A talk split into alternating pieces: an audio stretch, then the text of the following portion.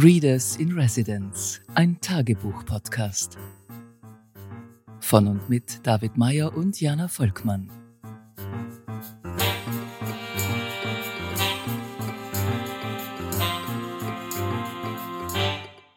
Herzlich willkommen allen Zuhörenden zur vierten Folge von Readers in Residence, unserem monatlichen Blick auf zwei ausgewählte Neuerscheinungen, einmal Sachbuch und einmal Literatur.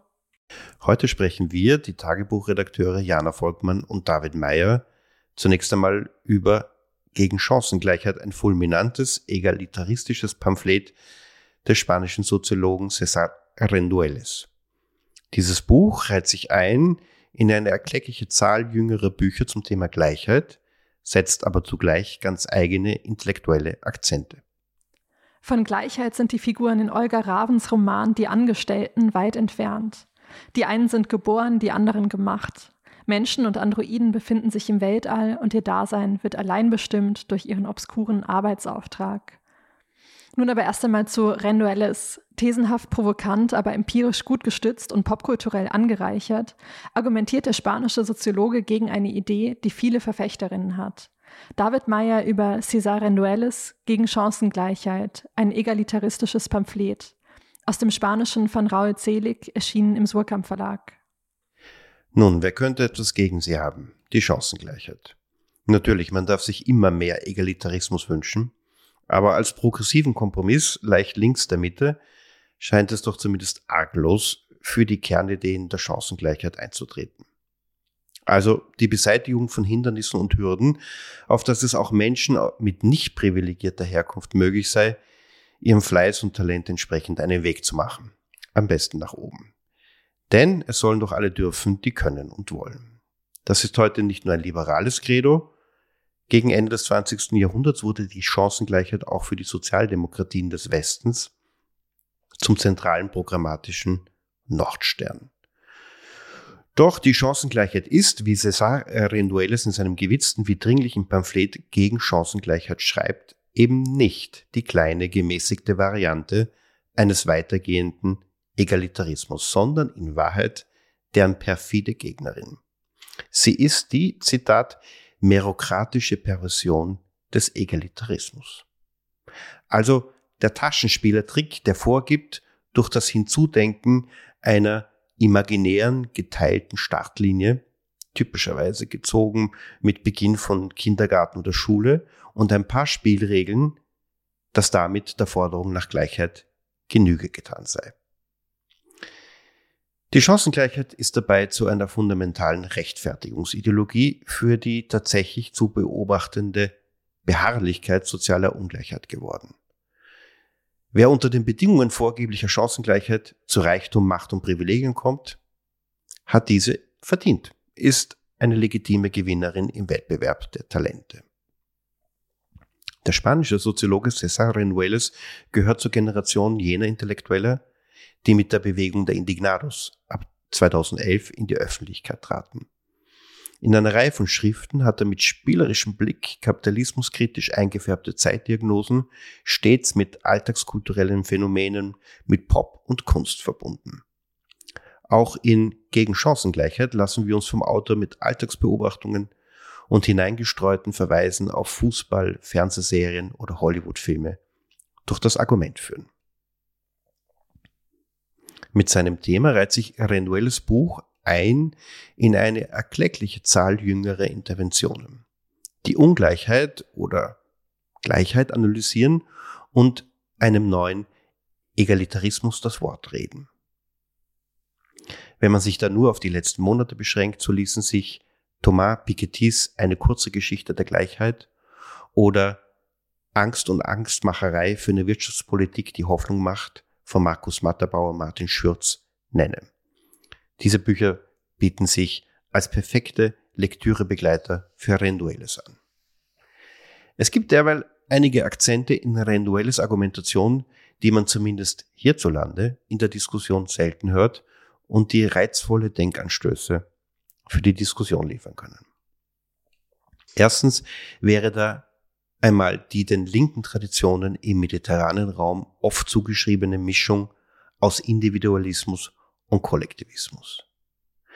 Das lässt Rendueles mit beeindruckend unverkrampfter Selbstverständlichkeit identitätspolitische Positionen, also Positionen, denen es um die Rechte des Subjekts und die Aufhebung von Diskriminierungsformen geht, mit dem ja, Aufruf verbinden, dass sozioökonomische Ergebnisgleichheit ohne kollektive Organisierung nicht erreicht werden könne. In diesem Sinne setzt auch die Kapitelabfolge des Buches eine Geste. Der einstmalige historische Erfolg der Gewerkschaften, äh, zumindest in einer bestimmten Gruppe von Ländern, ihre Krise seit den 1980er Jahren und die dennoch weiterhin bestehende Notwendigkeit eines kollektiven Kampfes um Arbeit und ihre Bedingungen, diese kommen noch vor den Kapiteln zu anderen Strukturen von Ungleichheit, etwa in den Geschlechterbeziehungen, in der Bildung, in der kulturellen und politischen Partizipation oder in der Bewältigung der ökologischen Krise. Ein zweiter Akzent, renduelles Bekenntnis zur Notwendigkeit einer Art Ethik egalitaristischer Politik. Ergebnisgleichheit müsse politisch erreicht werden, Sie erfordert einen Sinn für Verantwortung und gesellschaftliche Verpflichtungen. Das lässt Renduelles über Dinge nachdenken, von denen man im deutschen Sprachen häufig lieber die Finger lässt. Zum Beispiel über die, Zitat, Notwendigkeit, soziale Bindungen zu schützen und zu stärken. Zitat Ende. Was für Renduelles mit einschließt, dass das Feld der Familie nicht den Konservativen überlassen werden darf. Aber auch über die Wichtigkeit einer in Vereinen, Nachbarschaftsinitiativen und so weiter organisierten Alltagssoziabilität. Da schwingen bei Renduelles alte, in vielen Ländern lange Zeit selbstverständliche Ideen von Reziprozität, aber auch von Pflicht mit. Allah, wer von der Gesellschaft eine Ärzteausbildung kriegt, muss verpflichtend für ein paar Jahre in unterversorgte Regionen gehen. Zu Renduelles intellektuellen Reizungen gehört drittens auch, dass er tief eingewurzelte, wohlmeinende Haltungen in Frage stellt und sich, wie er schreibt, gegen Gleichheitsplacebos wendet.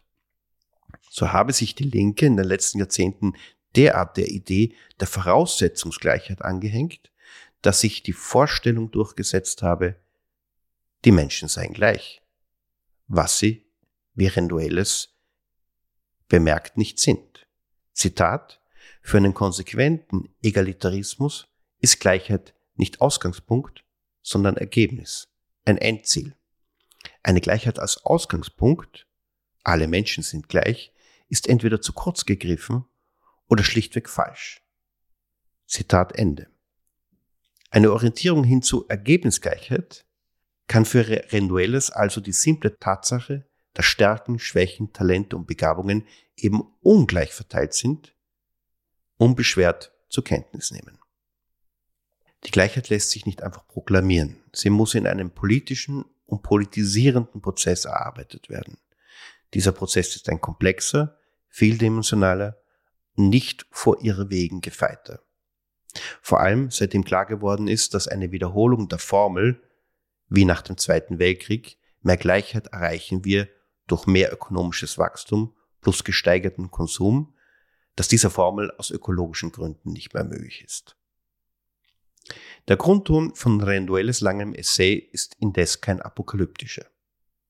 Die liberale wie rechte Karikatur hat stets das Bild gezeichnet, dass egalitäre Ansinnen nur mit freudloser Pressatmung in die Welt getragen werden können. Renduelles zeigt, mit wie viel Leichtigkeit und verschmitztem Spielsinn für die Gleichheit gestritten werden kann. Ja, vielen Dank für die Vorstellung dieses Buches. Was mir aufgefallen ist beim Lesen, ist, dass für mich da ein ganz interessanter Perspektivwechsel eigentlich ziemlich am Anfang schon, nämlich in der Einleitung stattgefunden hat, wo Renduelles beschreibt, dass Gleichheit für ihn seine Art intrinsischen Wert hat. Also dass Gleichheit eben nicht nur dafür da ist, um ähm, also die Voraussetzungen für irgendwas anderes zu schaffen, wie er es schreibt, also ich lese vielleicht ganz kurz einfach mal diese Textstelle vor. Gleichheit ist nicht in erster Linie die Voraussetzung für irgendetwas anderes, für persönlichen Erfolg, Rechtsstaatlichkeit etc., sondern ein Ziel an sich, weil sie eine der Grundlagen unseres gemeinsamen Lebens darstellt.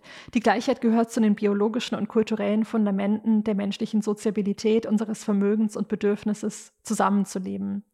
Also das heißt, ähm, da wird eben der, der Gleichheit ein, ein Wert für sich zugesprochen. Und das ist für mich eine ganz interessante, ein interessanter Wechsel der Denkrichtung, was Gleichheit anbelangt. Ja, bei Rendueles wird Gleichheit fast zu einem anthropologischen Erfordernis.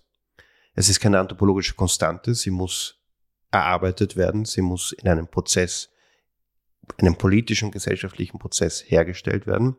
Aber aus seiner Sicht ist sie dann doch letztlich sowas wie die grundlegendere Neigung der Menschen untereinander und nicht das heute in der heutigen Ideologie naturalisierte Machtverhältnis. Es gibt allerdings bei Renduelis dann doch ein Argument, wo das Ziel der Gleichheit instrumentell gewandelt wird, nämlich äh, wenn es um die ökologische Frage geht, wo er meint, dass eine, eine Antwort auf diese Herausforderung oder dramatischer formuliert, die Möglichkeit des Überlebens äh, zur Grundlage hat, dass es eine egalitaristische Politik gibt. Sonst ist es nicht möglich, mit dieser Herausforderung umzugehen äh, ähm, oder gar eine ökologisch nachhaltige gesellschaftliche Struktur aufzubauen. Ja, ich finde, man merkt ja auch schon, dass sein Gleichheitsbegriff ein ziemlich komplexer ist. Also was er zum Beispiel nicht damit meint, ist einfach äh, materielle Gleichheit. Damit geht er ziemlich hart ins Gericht mit den, äh, wie er sagt, äh, manchen Linken, die in der materiellen Gleichheit die Lösung aller Probleme sehen. Und ich finde, dass er sich an manchen Stellen ein bisschen zu leicht macht, also indem er diese sehr absoluten Denkmuster äh, anwendet. Und er schreibt dann auch tatsächlich, ähm, dass er davon ausgeht, dass die materielle Ungleichheit im Unterschied zu anderen existenziellen Problemen, die uns bisweilen in Ratlosigkeit und Verzweiflung stürzen, vergleichsweise einfach ist. Wir wissen in etwa, wie sie zu bewerkstelligen wäre und sind kognitiv, kulturell und ethisch darauf vorbereitet. Das ist, finde ich, ein ziemlicher Hammer, den er da schreibt. Und das ist auch äh, dann das Ende des Absatzes. Also das wird dann auch nicht, natürlich wird es noch weiter ausgeführt. Es äh, kommt dann noch ein, es kommen noch circa 300 Seiten, die ein ziemlich komplexes Bild zeichnen. Aber trotzdem finde ich das so irgendwie davon auszugehen, dass, dass wir wissen, wie materielle Gleichheit herzustellen ist und dass wir ethisch darauf vorbereitet sind, finde ich eine Unterstellung, die also für mich, sagen wir mal, sehr kontraintuitiv klingt. Und ich finde, er provoziert manchmal damit, dass er sich zu leicht macht. Ja, das kann man durchaus so sehen. Ähm, es ist ja auch ein Essay, der sich selbst die Aufgabe von Polemik stellt, wie es in der Einleitung heißt. Ich denke, dieses Argument, sie wäre relativ leicht herzustellen, wendet sich äh, gegen die vorherrschende Meinung, die verinnerlichte Ideologie, äh, dass äh, die Vorstellung von Gleichheit, die Forderung nach Gleichheit unrealistisch ist. Sagen, der Natur des Menschen nicht entspricht, nicht den Zwängen äh, der Ökonomie, nicht der Logik des Marktes, ähm, oder wenn man sie sich tatsächlich auf die Fahnen heftet, viel zu schwer äh, herzustellen ist, weil die Dinge zu komplex sind. Und gegen diese Haltung, die letztlich eine Rechtfertigung für die Fortsetzung des momentanen Zustands ist, formulierte das Argument an mehreren Stellen im Buch, dass für das Erzielen von grundlegenden Gleichheitsparametern nicht die Neuerfindung des Rades oder große theoretisch-intellektuelle Durchbrüche notwendig werden, sondern schlicht die politische Willensbildung dafür und die entsprechenden Maßnahmen. Und er verweist auch darauf, dass es natürlich auch nur in der Geschichte der Moderne des Kapitalismus einen Fundus an Erfahrungen gibt, mit denen man äh, ein relativ hohes, manchmal sogar ein überraschend hohes Maß an Gleichheit in der Gesellschaft herstellen kann. Und damit meint er nicht nur die verschiedenen Erfahrungen des Staatssozialismus, sondern auch jene Momente, in die Gegner von Gleichheitspolitik als die große Kompression bezeichnen, grob gesprochen die späten 40er Jahre bis 70er Jahre, wo auch in den westlichen kapitalistisch geprägten Ländern äh, stark egalitaristische Politik Praktiken äh, vorhanden waren und auch entsprechende Erfolge hatten. Äh, in deren Sicht möchte er den Mythos zerschlagen, dass das Ganze unrealistisch sei oder ein Mythos sei und nicht erreicht werden können.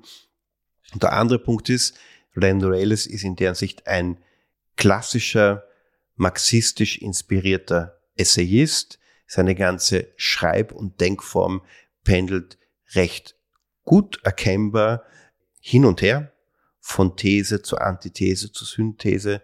In mehreren Kapiteln finden wir einen Argumentationsverlauf, der zuerst eine derartige Aussage macht, wie zum Beispiel die Gleichheit, materielle Gleichheit sei ja leicht zu erreichen und dann zehn Seitenweise diese eigene Aussage dekonstruiert, um dann auf den Punkt zu kommen, dass das Ganze ein komplexes, prozedurales, prozessuales, von Irrwegen geprägtes Vorhaben sei, um dann wieder auf den Punkt zu kommen, aber angesichts unserer Ratlosigkeit gegenüber der Klimakrise sind hier die Dinge noch relativ einfach, wieder sozusagen sich nochmal zu widersprechen.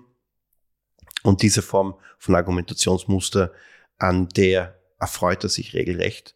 Und es macht ihm Spaß, auf diese Art und Weise mit den Lesenden im Gespräch zu sein. Ja, absolut. Also formell sehe ich das auch so. Also da, da äh, gibt es ein ganz klares äh, wie soll ich sagen, vielleicht ein, ein Muster oder eben wirklich eine Form, äh, die Rendueles ganz konsequent auch einhält. Und wenn er von Gleichheit spricht, äh, ist, es, ist es das eine, aber das, äh, der Begriff, der ja eigentlich auch im Titel vorkommt und eben immer wieder auch im Text, ist ja die Chancengleichheit. Und für mich als wirklich absolute Laien, also ich bin keine Soziologin, keine Politikwissenschaftlerin, äh, für mich ist dieser Begriff einfach ganz stark von Bildungspolitik geprägt. Und ich fand das äh, erstaunlich, aber eben auch konsequent, dass die Bildungspolitik zwar natürlich immer wieder eine Rolle spielt, äh, so auf einer, auf einer darunterliegenden Ebene, aber ganz konkret im Text eigentlich erst relativ am Ende äh, vorkommt, relativ am Ende des Buches.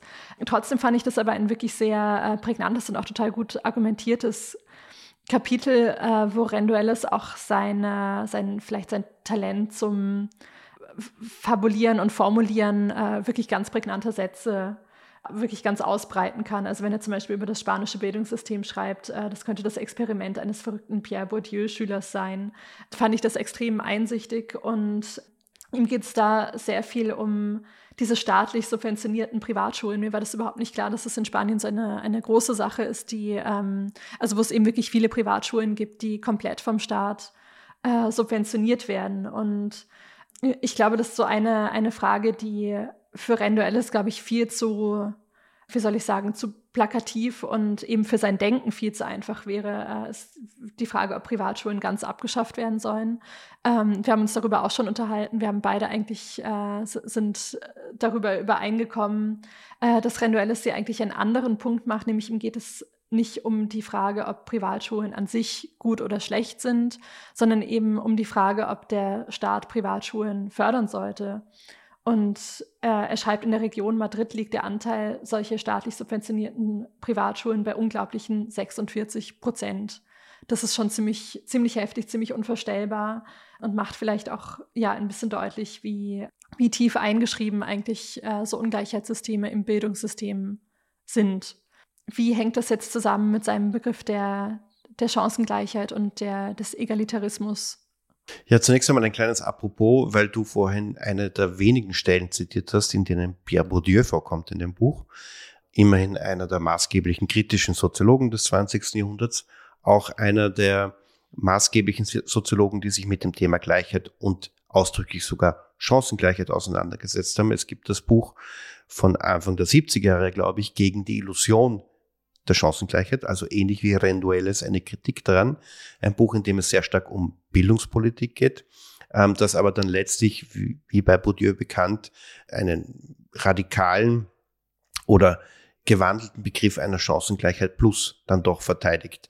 Auf Bourdieu geht äh, Renduelles nicht sehr stark ein. Was er aber bemerkt und ich finde mit großem Scharfsinn zum Thema Bildung ist, in welcher Weise Bildung zu einem Gleichheitsplacebo geworden ist, zumindest in den reichen kapitalistischen Gesellschaften des globalen Nordens, der man geradezu magische Möglichkeiten und Kräfte zuspricht, wenn es um e-, egalitäre Ziele geht. Und die, der letzte große Bereich ist, wo, sogar, wo sowohl Linke als auch Liberale als auch gemäßigt Rechte politische Strömungen ein gewisses Gleichheitsideal gelten lassen. Und Renueles beschreibt sehr gut, eh, auf welche vertrackte Weise dieses verbliebene Gleichheitsideal in gewisser Weise auch gilt, denn es ist einer der universellen Institutionen unserer Gesellschaft, über die der Staat auf alle Menschen, die in dieser Gesellschaft aufwachsen, in einem hohen Maße zugreift, eingreift, unterstützt, aber auch ähm, sozusagen zumutet. Und andererseits ist es jener Ort, wo all diese Gleichheitsideale, die mit Bildung verbunden werden, pervertiert werden. Es ist eine der wichtigsten Institutionen, in dem trotz Rhetoriken in die gegenteilige Richtung Elitenprivilegien ganz beharrlich reproduziert werden, so dass wir in vielen Ländern, vor allem aber auch im deutschen Sprachraum davon sprechen können, dass äh, Bildung und Bildungsabschlüsse und Bildungsperspektiven in einer Biografie regelrecht vererbt werden, so dass sich äh, hier alle Widersprüche einer egalitaristischen Rhetorik, einer meritokratischen Wende dieser Rhetorik und ihrer fürchterlichen Folgen gerade im Bereich der Bildung besonders gut aus seiner Sicht veranschaulichen lassen. Und er macht etwas sehr Schönes in diesem Bildungskapitel. Er dreht es um und sagt, wir sollten aufhören, jetzt zitiere ich ihn, wir sollten aufhören, die Bildung als zentralen Motor der Gleichheit zu betrachten und stattdessen vom Gegenteil ausgehen. Nämlich, dass egalitäre Bildung nur dann Sinn hat, wenn sie mit Gleichheit in den Betrieben, in den Familien und den kulturellen Institutionen verbunden ist. Das heißt, er, er, versucht anhand dieses Beispiels Bildung quasi sein, sein Grundargument ähm, noch einmal zu verstärken, nämlich dass egalitaristische Ziele in diesem einen Bereich, nämlich Bildung, nirgendwo hinführen oder gar zu einer Verstärkung in Wahrheit von Ungleichheitsdynamiken oder Individualisierung oder Marktaussetzung führen können, wenn das nicht verbunden ist mit einer egalitär ausgerichteten Praxis im Bereich der Ökonomie, in, äh, in der Kultur, aber auch im privaten Bereich. Mhm. Äh, wir haben in der Schule im Philosophieunterricht so ein Brettspiel gehabt und das ein paar Mal gespielt, ähm, wo man so eine Gesellschaft simuliert hat und dann eben so verschiedene Sektoren äh, fördern konnte und dann schauen konnte, wohin sich diese Gesellschaft äh, entwickelt. Und einer dieser Sektoren war eben Bildung. Und äh, das Lustige und irgendwie Erschreckende und Traurige war, dass äh, eine Mitschülerin dann draufgekommen ist. Also sie hat einfach alles immer in Bildung gesetzt. Und am Schluss kam eine äh, florierende, ähm, eine, eine Gesellschaft im, im Wohlstand und im absoluten Glück, also eigentlich so eine ganz utopische Gesellschaft dabei heraus. Und ja, das äh, erschien mir damals schon ein bisschen vielleicht zu einfach, das Ganze so monokausal äh, zu betrachten. Und ja, als äh, gutes Antidot gegen diese, diese Denkweise können wir, glaube ich, dieses Buch empfehlen, durchaus empfehlen. Auf jeden Fall. Es gibt schöne Stellen in dem Buch, wo äh, fast schon religiöserweise Rendueles selbst, der Universitätslehrer, der Kopfarbeiter auf die Knie sinkt vor, dem, vor der Bildung als Wert, als etwas, was Menschen auf sich nehmen, auch wenn sie wissen, dass es ihnen vielleicht nichts bringt. Er ist auch regelrecht bildungsverliebt und es ist gleichzeitig eine scharfe Kritik an dieser Kombination aus, ich möchte Gutes tun, habe aber eigentlich liberale Vorurteile im Kopf, die zu dem führt, was wir die heutige Bildungslandschaft nennen und zu Computerspielen oder Brettspielen, wo diese kaum begründbare Bildungspräferenz sich in diesen Spielergebnissen widerspiegelt. Wer es besser wissen will, und den Kopf aufmachen möchte für andere Präferenzen, dem sei dieses Buch ans Herz gelegt. Tagebuch. Mehr lesen. Jetzt abonnieren auf www.tagebuch.at.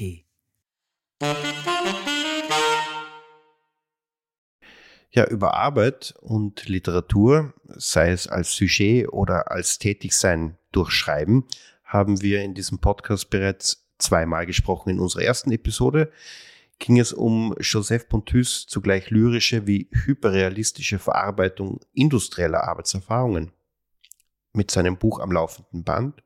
Und in Episode 2 sprachen wir unter anderem über den Sammelband Brotjobs und Literatur. Heute gehen wir, gehen wir einem Roman nach, der Arbeit gleichfalls im Titel und Untertitel trägt, der aber äh, die Arbeit nicht realistisch oder analytisch ins Wort bringt. Olga Ravens Die Angestellten, ein Roman über Arbeit im 22. Jahrhundert, ist ein radikales Experiment. Ob es überhaupt um Arbeit geht, wird auf den ersten Blick nicht klar, aber dann irgendwie doch oder doch nicht. Jana Volkmann über Olga Raven, Die Angestellten, ein Roman über Arbeit im 22. Jahrhundert aus dem Dänischen von Alexander Sitzmann, erschienen im März Verlag 2022. Wer sagt, dass Literaturen der Arbeitswelt immer hier und jetzt spielen müssen? Wir befinden uns relativ weit weg in der Zeit und sehr weit weg im Raum. Eine Gruppe Menschen und eine Gruppe menschenförmiger Roboter, vulgo Androiden, befindet sich in einem Raumschiff, ein fremdartiger Planet namens Neuentdeckung ist zum Greifen nah. Sie werden nach ihren Interaktionen mit den Gegenständen befragt, die sie dort vorfinden. Diese protokollarisch wiedergegebenen Gesprächsfragmente wiederum setzen sich zu Olga Rabens spektakulärem Roman Die Angestellten zusammen. Die Crew des 6000er Schiffs ist für Außenstehende, also uns Lesende, eigentlich ziemlich homogen.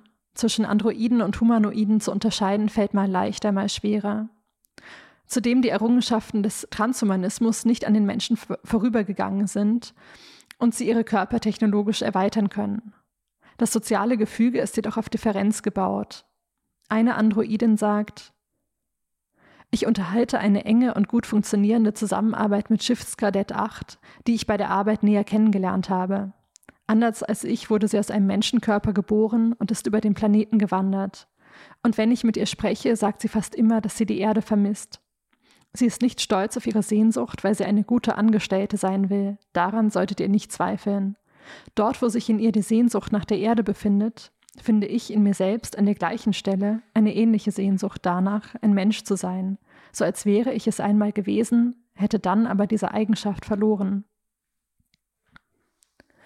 Der Roman ist im ureigensten Sinne unheimlich. Die Verwechselbarkeit von Mensch und Maschine hat etwas Albtraumhaftes. Die Androiden werden gefürchtet, ihre Autonomie scheint eine Bedrohung darzustellen.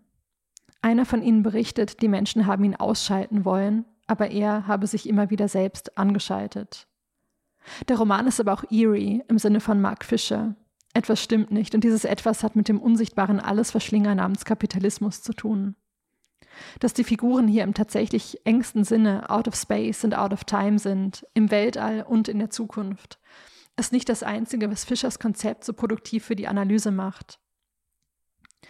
In der beunruhigenden Atmosphäre des menschenleeren Planeten ist die Crew zunehmend befähigt, zu den gefundenen Objekten in Beziehung zu treten. Wie lebendig wirken die Gegenstände. Und sie wecken Sehnsüchte danach, einen bewohnten Planeten mitzubewohnen. Träume spielen überhaupt eine Rolle, und zwar nicht nur für die Menschen. Ein Android sagt, die Träume habt ihr mir gegeben, damit ich mich immer fortsehne und nie ein böses Wort über euch sage oder denke, meine Götter. Alles, was ich will, ist, in eine kollektive Menschheit aufgenommen zu werden, wo mir jemand Blumen ins Haar flicht und es weiße Gardinen gibt, die in der warmen Brise flattern. Ich will jeden Morgen aufstehen und ein Glas eiskalten Eistee trinken, mit dem Auto einen Kontinent durchqueren, Staub aufwirbeln, meine Nase mit dem Duft der Wüste füllen und mit jemandem zusammenziehen, heiraten, Kekse backen, einen Kinderwagen schieben, ein Instrument erlernen, Walzer tanzen, ich glaube, ich habe das alles hier in eurem Unterrichtsmaterial gesehen, nicht wahr? Was sind Kekse? Das ist auch deshalb beachtlich, weil wir spätestens seit Philip K. Dicks berühmter Frage Träumen Androiden von elektrischen Schafen wissen, wer träumt, hat ein Bewusstsein. Und wenn die Maschinen das tun, dann können wir sie nicht länger ohne weiteres als von uns geschaffene, irreduzibel von uns zu unterscheidende und nicht zuletzt uns untergeordnete Nichtwesen begreifen. Auf der Handlungsebene und in Sachen Form kann man die beiden nicht vergleichen. Aber allein die Stimmung dieses dystopischen, gespenstischen Arbeitsromans erinnert an Georg Kleins andersweltlichen Bürohorror Miakro. Und vielleicht auch dieser Umgang mit der Materie, bei Raven die unter Beobachtung stehenden Objekte vom neuen Planeten, bei Klein die zauberischen und wie pflanzlich wuchernden Glasbildschirme, über die immerzu Bilder rauschen. Andererseits das organische Leben, das sich durch Sporen, Keime, Eier reproduziert und für die Verheißungen einer allem trotzenden Natur ebenso wie eine dauerhafte latente Bedrohung steht. In jedem Fall bietet die Angestellten einen ordentlichen Gegensatz zum neuen Naturalismus in der oft autofiktionalen Literatur über Arbeit. Selbst zum in unserem Podcast bereits vorgestellten Roman von Joseph Pontus, der auf der Formebene experimentiert, inhaltlich aber realistisch bleibt, ist der Abstand groß.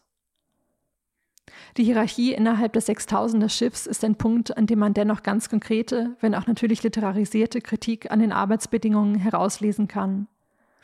das Misstrauen einer Gruppe der anderen gegenüber, wobei die die Gespräche führenden Autoritäten als großer anderer zwar ziemlich unsichtbar, jedoch auch unheimlich präsent bleiben. Auch die Entfremdung von der Natur ist etwas, das den Roman sehr irdisch und jetzig erscheinen lässt. Hinzu kommt die hilflose Nostalgie der Menschen, ihre Objektophilie, ihre Sentimentalität. Sie sehnen sich nach einer Vergangenheit, die ein Produkt naiver Projektionen ist und wenig Aussicht auf eine aufständische Eruption übrig lässt. Je länger man sie als Leserin betrachtet und sie damit selbst zum Gegenstand der Beobachtung werden lässt, so wie sie es mit den Funden vom Planeten Neuentdeckung handhaben, desto stärker wird der Eindruck, dass diese Erzählung Out of Space, Out of Time auch eine über die Postmoderne und ihre ewig kindlich bleibenden Kinder ist.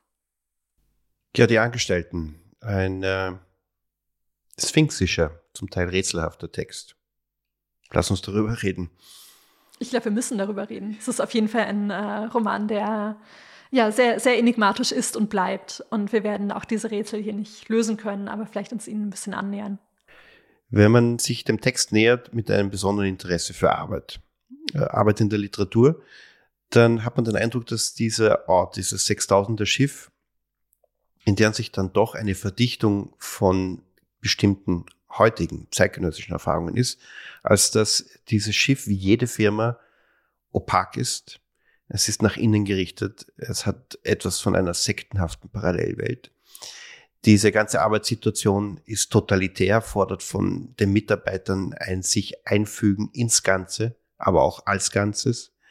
Erfordert von ihnen die Internalisierung eines Glaubens und einer Ideologie, ohne dass die jemals irgendwie ausdrücklich gemacht würden und die Unterwerfung unter Regeln. In der Ansicht ist dieses Schiff genauso wie eine moderne Firma, die lauter Büroangestellte als ihre Arbeitnehmer hat.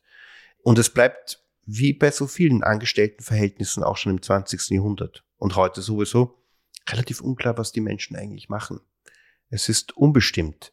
Und wie auch schon im 20. Jahrhundert, im Gegensatz zu den proletarischen, industriell wie gewerblich, gewerblichen Berufen, im Gegensatz zu diesen Fürsorgetätigkeiten in Gesundheit und Bildung. Im Gegensatz aber auch zu den freien Berufen wusste ich auch schon bei meinem Großvater, der ein eher kleiner Angestellter bei der österreichischen Elin war, nie so richtig, was der eigentlich macht.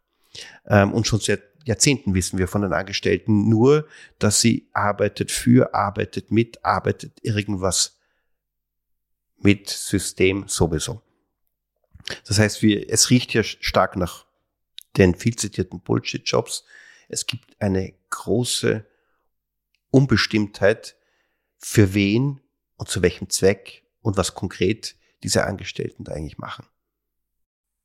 Mhm, das stimmt, das ist, glaube ich, das äh, große, alles äh, überragende Rätsel dieses Romans. Warum, warum heißt es die Angestellten?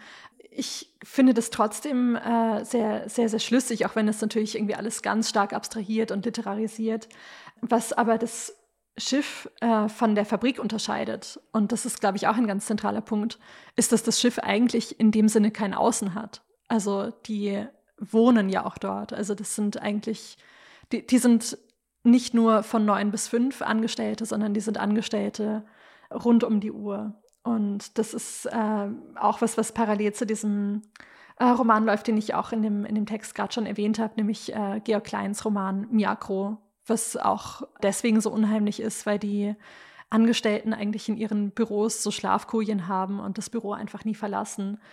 Und äh, so ähnlich ist es eben auch bei Olga Raven, wo die Arbeitszeit niemals aufhört. Also die Angestellten sind immer Angestellte. Und natürlich hat das Schiff auch eine, also das ist auch eine literarische Tradition, ähm, wo ich jetzt gar nicht so weit gehen würde zu sagen, äh, dass das Schiff bei Olga Raven greift auf diese ganzen äh, Motive zurück, aber auf jeden Fall sind das so, so Bilder oder Topoi, die man irgendwie kennt und vielleicht auch nicht so ganz ignorieren kann. Also dass äh, das Schiff eben so ein, äh, wie du ja auch schon gesagt hast, irgendwie so ein hermetischer Ort ist, wo äh, sich ein äh, soziales Gefüge wie in so einer, so einer Petrischale oder wie in einer Laborsituation untersuchen lässt. Also ich glaube, das wahrscheinlich eines der bekanntesten Beispiele kommt eigentlich schon aus dem Mittelalter. Und das ist das Narrenschiff, wo so, so 100 Narren auf einem Schiff ohne Kapitän äh, umhertreiben und äh, irgendwie so verschiedene ethisch-moralische Problemstellungen explodieren, einfach aus der, aus der Konstellation heraus, dass die da alle zusammen sind und dass niemand das Schiff steuert. Genau, die Steuerung des Schiffes ist, glaube ich, hier auch eine, ein, ein Problem. Also die, oder was heißt ein Problem, aber es ist eine, äh, eine äh, ein zentraler Aspekt in der Konstellation, auf der wir uns befinden, ist, dass es irgendwie eine Autorität gibt, die gleichzeitig sehr da ist und sehr abwesend ist. Ja, das Schiff ist ja auch in den, äh, in den Sozialwissenschaften und Sozialgeschichte schon seit längerer Zeit ein beliebter Ort, anhand dem äh, verschiedene Autoren, wie du schon erwähnt hast, kapitalistische Betriebs- und Arbeitslogiken wie in einer Laborsituation untersuchen konnten, beziehungsweise die These aufgestellt haben, dass auf dem Schiff historisch äh, diese Logiken erprobt wurden. Es ist irgendwie eine Mischung aus Gefängnis und Plantage. Es ist, es ist isoliert äh, von, der, von der restlichen sozialen Umgebung, von restlichen, von anderen sozialen Bindungen. Es gibt eine strenge Hierarchie, es gibt eine militarisierte Disziplin. Jede Form des Widerstands ist eigentlich automatisch Meuterei alles ist auf Effizienz und Effektivität gebürstet, es gibt keine Entrinnen und so weiter und so fort. Es gibt aber auch jene Autoren, die das Schiff, ähm, wie Peter Lindenboth und Markus Rediker in ihrem berühmten Buch Die vielköpfige Hydra, als einen Ort der Widerstandskultur sehen, äh, wo eben auch verschiedene Formen der Solidarität erprobt worden wurden zwischen Arbeitenden, sie beziehen sich da auf das 17., 18. Jahrhundert, die in hohem Maße, aber das sind ja viele Arbeiter vor allem Arbeiter, manchmal auch Arbeiterinnen auf Schiffen bis heute, eigentlich als Unfreie tätig sind. Und sie beschreiben da Kulturen und Praktiken des Widerstands. Gibt es in Olga Ravens Buch ein Ausleuchten von solchen Optionen oder Praktiken des Widerstands? Also ein Ausleuchten sicher nicht bis in den letzten Winkel. Also das, sie geht da nicht, sie setzt da kein Flutlicht drauf oder keinen äh, großen Scheinwerfer. Trotzdem gibt es das aber natürlich. Und das gibt es in, in so ganz kleinen, äh, vielleicht nicht organisierten Formen, zum Beispiel in Form von so Freundschaften, äh, Beziehungen ähm, zwischen den Androiden und den äh, Geborenen, also den, äh, wie soll man sagen, so echten, echten Menschen vielleicht, wobei das äh, Buch diese Grenzen ja auch äh, so beständig eigentlich weicher werden lässt oder ähm, unsichtbarer werden lässt. Also es gibt schon Formen von etwas, das man vielleicht als Solidarität bezeichnen könnte, um diesen sehr strapazierten Begriff mal zu verwenden. Es, es gibt irgendwie verändert sich auch der, die Einstellung zur Außenwelt im, im Verlauf des Romans. Also je länger sie mit diesen Objekten und Gegenständen ähm, von dem fernen Planeten arbeiten, desto mehr gibt es irgendwie auch eine Vorstellung von einem Außen. Trotzdem bleibt dieser äh, es bleibt eigentlich bei, bei dieser sehr, sehr vagen und sehr äh, undifferenzierten Form von, ich würde es vielleicht eher Widerstandspotenzial nennen. Es ist ja noch kein Widerstand, nur weil man merkt, okay, da gibt es auch andere Leute neben mir. Und äh, vor, vor allen Dingen auch keine, keine Form der Organisation.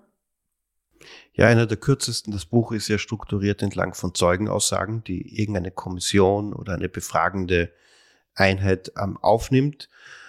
Einer der kürzesten ist Zeugenaussage Nummer 21, die da lautet, ich weiß, dass ihr sagt, ich sei kein Gefangener hier, aber die Gegenstände haben mir etwas anderes erzählt. Und das ist das Ende dieses Kapitels, wo man einerseits den Verweis darauf sieht, ähm, apropos Schiff und kapitalistische Logiken in ihrer Steigerung, dass es sich de facto um eine Gefängnissituation handelt. Und zweitens, dass offenbar die Interaktion mit diesem Gegenständen, deren organische oder künstliche Dimension unklar bleibt im, im, im Roman über lange Strecken, zu einem Wissen, zu einer Erkenntnis beiträgt, was die eigene, eigene Position eigentlich ist, fand ich sehr prägnant. Ein, dieses Kapitel, eines der kürzesten. Vielleicht noch auf, du hast in deinem, in deinem Eingangsbericht äh, die Träume erwähnt. Ein anderes sinnliches Element, das immer wieder beharrlich vorkommt, ist der Duft. Diese olfaktorische Dimension. Äh, dem Duft wird zugeschrieben, archaisch zu sein, nicht gefiltert, äh, wenig, weniger gefiltert zu sein durch kognitive äh, Verarbeitung als andere Sinne, äh, triggerstark zu sein, also etwas Organisches, Natürliches, Urtümliches äh, auszudrücken. Und dieser Duft betrifft sowohl die, wie du vorhin erwähnt hast, die sogenannten echten Menschen als auch die Androiden. Und von den Gegenständen geht Duft aus und sie können aber auch, also hier gibt es auch eine Interaktion. Äh, was hat es mit dem Duft auf sich? Also ganz entschlüsseln äh, kann ich das natürlich auch nicht, aber es gibt eine interessante äh, Differenz, finde ich, zwischen den Androiden und den Menschen und das ist, ähm, wie sie mit der Vergangenheit umgehen. Also die Androiden sind sich irgendwie dessen bewusst, dass äh, sie keine Vergangenheit haben und die Menschen wiederum äh, referieren immer wieder auf ihre Erinnerungen, auf ihre, auf ihre Vergangenheit und ähm, sind irgendwie ganz also irgendwie ziemlich nostalgisch getrieben auch und so ganz sentimental irgendwie, was das, was das ähm, in Verbindung treten mit der Vergangenheit angeht. Und also ich kann das jetzt nur aus der äh, quasi literaturwissenschaftlichen oder was so Literaturtraditionen an, anbelangten Perspektive angeht, sagen, dass Duft eigentlich so das Trägermedium ist für Erinnerung. Also das ist eigentlich was, was so ganz ähm, irgendwie so tief, tief verborgene äh, Erinnerungen und auch ähm, ja vielleicht sentimentale, ähm, eher auf Affekte abziehende äh, Dinge anspricht. Und äh, das ist eben in diesem äh, Traum von der einen Androidin, auf den ich vorhin auch eingegangen bin, ist es eben so, also sie, sie spricht einerseits vom, vom Duft der Wüste, aber sie spricht auch von Keksen. Und ich glaube, dass, dass, glaub, dass niemand irgendwie über äh, den, den Duft von Keksen nachdenken kann, ohne so in die Kindheit katapultiert zu werden. Und ähm, einerseits, also die Androiden sind einerseits ihrer Kindheit irgendwie beraubt, dadurch, dass sie ja gemacht sind und eben nicht geboren worden sind. Das ist äh, so die, die Form, wie Differenz eigentlich hergestellt wird in dem Roman, ist nicht ähm, du, du bist gebaut und ich bin organisch, sondern die, die Differenz ist, ich bin geboren worden und du bist gemacht worden. Und zum anderen sind aber die Androiden wahnsinnig infantil. Also wie sie sich der Welt nähern. Ähm, also man merkt einfach in allem, die, die sind in einem Lernprozess und in einem ganz kindlichen Lernprozess. Und da stellt, glaube ich, der, der Duft als ein ganz spezifischer Sinneseindruck, gibt dem Ganzen irgendwie so eine, so eine höhere, nachvollziehbare Ebene.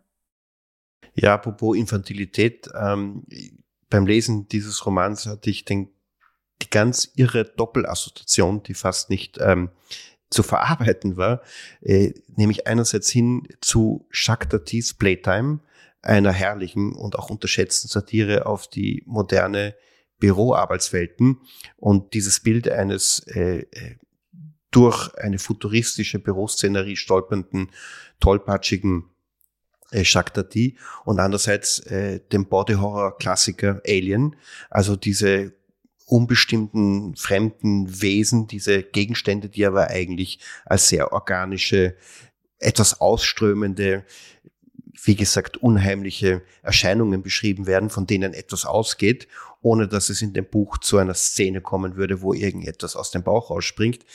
Äh, diese Doppelassoziation hat für mich sehr stark die das Lesen bestimmt und spannt für mich auch ähm, sozusagen die, die grelle Gespreiztheit dieses, äh, dieses Textes auf, der ganz unterschiedliche Reaktionen auch beim, beim Lesen auslöst. Absolut. Und äh, das macht natürlich auch irgendwie ein Versprechen, was es nicht einlöst. Also wenn, wenn wir hier über diesen Roman sprechen als einen Roman äh, über Arbeit, der auch nur vergleichbar ist mit dem, was äh, Joseph Pontus macht, wenn er über seine Fließbandarbeit spricht, ist was, was zwangsläufig eigentlich in die, in die Irre führt. Und trotzdem ist dieses, diese soziale Figur äh, des oder der Angestellten was, was in dem Roman einfach eine Riesenrolle spielt. Also eben über diese Sachen, die du vorhin schon erwähnt hast. Ähm, das bei den Angestellten eigentlich, also in dem Fall ja auch noch nicht mal die Angestellten selber wissen, was sie da eigentlich machen und was Angestelltsein eigentlich heißt. Das ist ja eigentlich ein relationales, also ein Begriff, der auf was irgendwie Relationales äh, hinweist. Man ist ja angestellt bei irgendwem. Aber dieses, dieses Irgendwer bleibt hier sehr vage. Also man weiß nicht, wer diese Gespräche genau führt. Ähm, und wie sich diese Autorität äußert, ist äh, eben, ja, man könnte das fast mit so einer lakonischen Begriffen fassen. Also das ist wirklich wie so ein großer anderer, der abwesend ist und gleichzeitig anwesend und äh, irgendwie auch so eine quasi göttliche Überinstanz annimmt und irgendwie in jeder, in jeder Handlung, in jedem Gedanken ähm, als so eine Art moralisches Korrektiv auch präsent ist. Also es geht tatsächlich um äh, Angestellte, um Angestelltsein, aber es geht nicht um äh, Angestellte, wie wir sie kennen, vielleicht. Nochmal ganz kurz zu diesem Body Horror, den du schon angesprochen hast. Also, das ist natürlich bei Olga Raven alles viel äh, weniger plakativ und plastisch als jetzt bei Alien, aber trotzdem ist, sind auch die Menschen eigentlich so transhumane Einheiten. Also es gibt ähm, viele, die, die irgendwie ihren Körper auch erweitert haben um Technologien. Und ähm, das ist halt so eine, eine der Fragen vielleicht, inwiefern das auch ihre Art, ähm, die Welt, also alles, was, was nicht sie selber sind, äh, irgendwie, wie sie damit in Kontakt treten und in Beziehung treten. Und also diese quasi magische Anziehungskraft oder dieses Artefakthafte, was den äh, Gegenständen, die sie auf dem Planeten auffinden, was denen irgendwie anhaftet, dieses Rätselhafte auch und dieses äh, Unerklärliche und das Sinnliche und so weiter, steht vielleicht ein bisschen auch im Kontrast äh, dazu, wie sie ihre eigenen Körpererweiterungen wahrnehmen. Ja, ein Buch, das das Unbehagen, das wir als Angestellte oft empfinden müssen, auf eine ganz besondere Weise zum Ausdruck bringt. Heute sprachen wir über Olga Raven, Die Angestellten, ein Roman über Arbeit im 22. Jahrhundert, aus dem Dänischen von Alexander Sitzmann, März Verlag 2022. Und über Cesare Noelles gegen Chancengleichheit, ein egalitaristisches Pamphlet aus dem Spanischen von Raul Selig, erschien 2022 im Surkamp Verlag. Die nächste Episode unseres Bücherpodcasts erwartet Sie am 17. November. Am 3. November erscheint die neue Ausgabe des Tagebuch. Die im Übrigen auch ein Rezensionsessay von Evelyn Bubich zu einem der wichtigsten literarischen Versuche der letzten Jahre enthält, von Klassenherkunft und sozialer Ungleichheit zu erzählen, nämlich Christian Barons Schön ist die Nacht. Für heute sind wir am Ende angelangt. Wir freuen uns auf ein Wiederhören im November. Bis dahin wünschen wir einen guten Weg.